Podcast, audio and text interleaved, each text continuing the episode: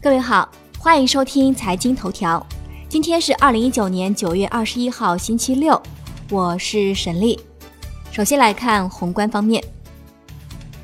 据人民网消息，美方公布了三份对中国加征关税商品的排除清单，三份清单合计涉及四百三十七项商品。这次关税排除规模为历次最大。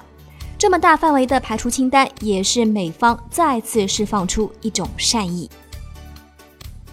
新版 LPR 第二次报价出炉，一年期品种报百分之四点二，上一次为百分之四点二五；五年期以上品种报百分之四点八五，上一次为百分之四点八五。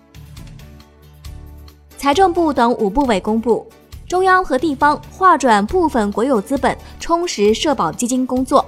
在二零一九年全面推开。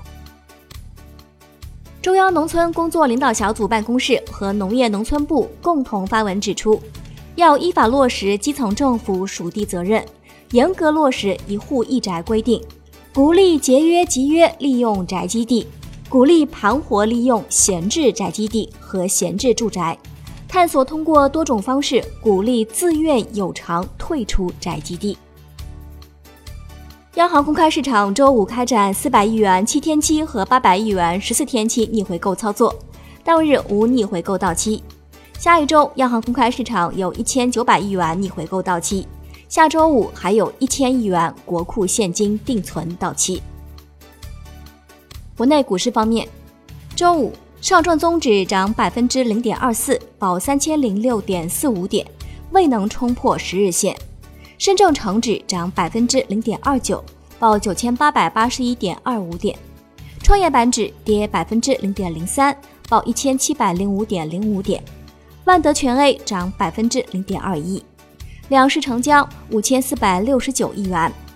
北向资金周五全天净流入一百四十八点六二亿元，创二零一八年十一月以来最大单日净流入额。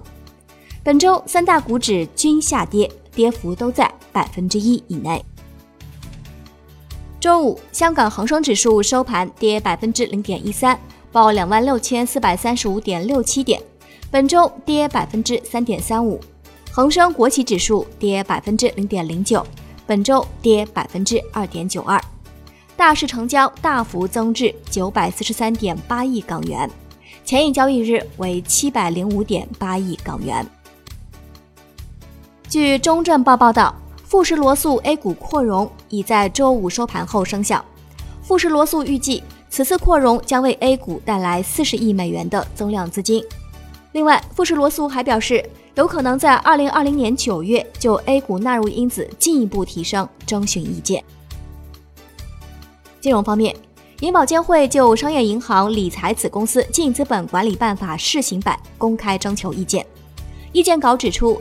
银行理财子公司应当持续符合下列净资本监管标准：第一，净资本不得低于五亿元人民币或等值自由兑换货币，且不得低于净资产的百分之四十；第二，净资本不得低于风险资本的百分之百。以上节目内容由万德资讯制作播出，感谢您的收听，我们明天再见。